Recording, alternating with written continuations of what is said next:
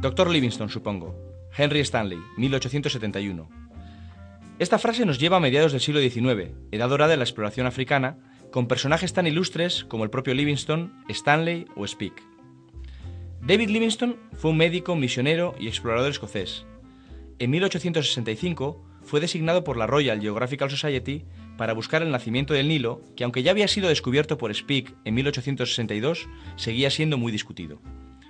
Una vez llegó al lago Tanganica, se le perdió la pista y dio pie a que el New York Herald organizara una expedición de socorro encabezada por Henry Stanley. En 1871, varios años después y a orillas del lago Tanganica, Stanley pronunció la famosa frase que hoy recordamos.